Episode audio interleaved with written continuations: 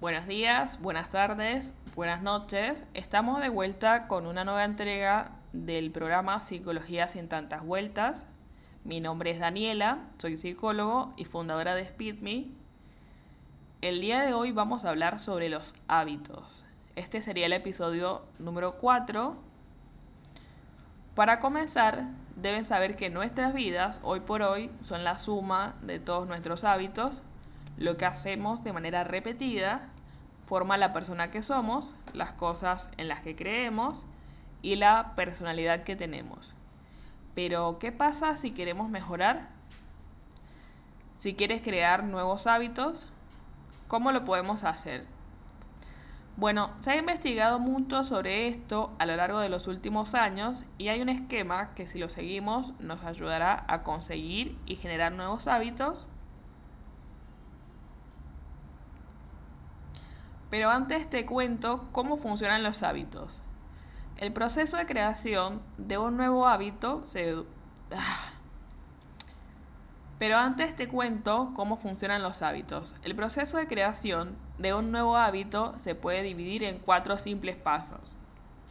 Señalización, ansia o motivación, respuesta y recompensa. Descomponer los hábitos de esta manera nos ayuda a comprender su funcionamiento. Este patrón de cuatro pasos es la raíz de todos los hábitos. Nuestro cerebro recorre estos pasos en ese orden cada vez que realizamos una nueva actividad o esa actividad diaria. Ahora les explico brevemente cada paso.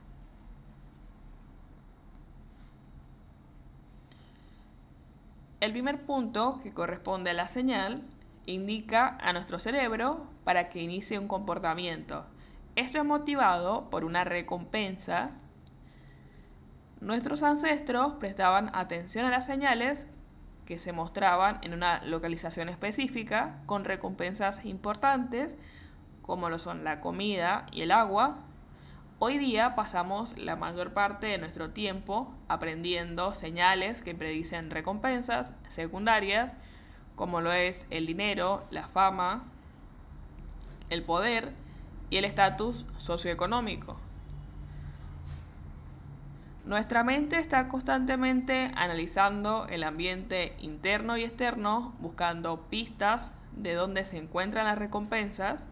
La señal es el primer indicio de que estamos cerca de una recompensa.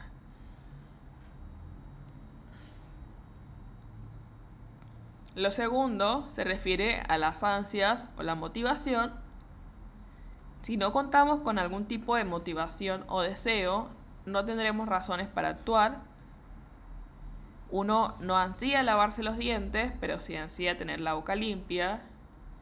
Quizás no queremos prender la televisión, sino entretenernos en lo que transmiten. O por ejemplo, no queremos tardar media hora en la cocina, pero si nos gusta hacerlo o lo hacemos por los resultados que puede tener después de ese tiempo. Cada ansia está vinculada a un deseo que produce un cambio de nuestro estado interior. En cada persona sus deseos son diferentes, en este caso aplica el orden de prioridades para cada individuo.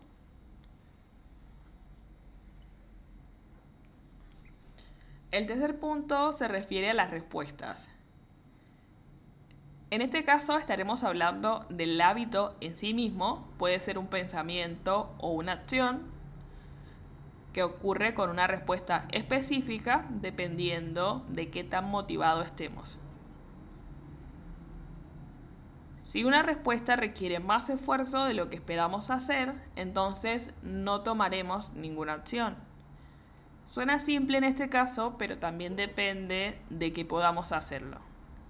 Es decir, si quieres hacer un clavado en baloncesto, pero no podemos saltar y llegar al aro, entonces no habrá motivación para que lo alcance. Pero si la motivación es llegar a jugar baloncesto de una manera profesional, o por lo menos llegar a ser bueno jugando baloncesto, lo vas a intentar una y otra vez hasta que logres alcanzar el aro.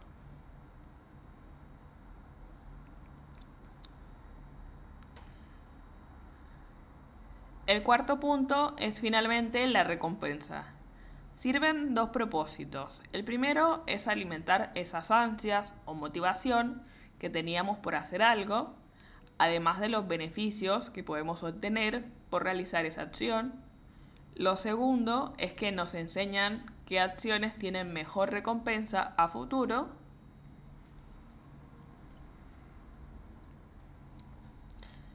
Entonces, para crear un nuevo hábito, tienes que hacer que la señal sea obvia, es decir, debes buscar cómo disparar ese comportamiento en nuestro cerebro de motivación, de hacer que aunque, por ejemplo, tengamos que hacer una actividad y nos tengamos que levantar de la cama a las 5 de la mañana, es importante tener la motivación para que lo puedas hacer y para que lo sigas haciendo.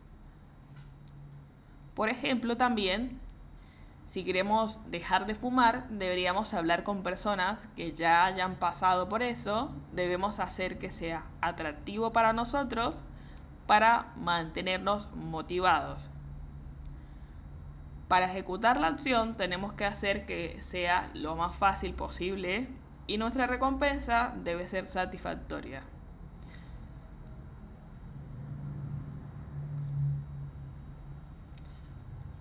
También en ese juego de hábito y recompensa está todo lo contrario. Para eliminar un hábito podremos alejarnos de los disparadores de una determinada conducta para hacer lo posible por no ansiar eso, convertir la acción en algo complicado de hacer o que implique demasiado esfuerzo y que la recompensa no valga la pena o no sea satisfactoria.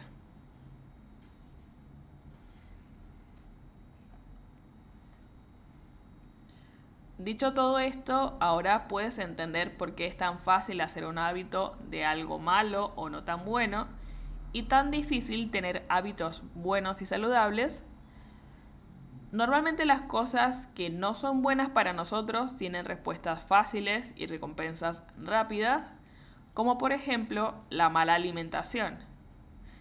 Es cosa de levantar el teléfono y pedir comida.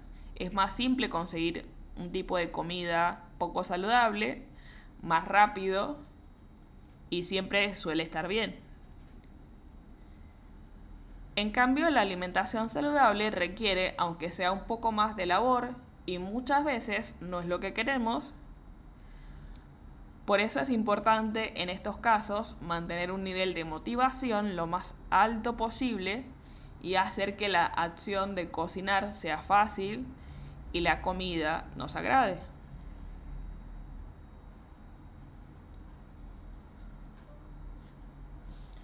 Como siempre, espero que les haya interesado el podcast, que haya sido esta información de utilidad. No olviden visitarnos en Instagram en arroba psicólogo en línea y esperamos que puedan comenzar terapias con nosotros. Estamos listos para acompañarles en ese camino. Hasta la próxima.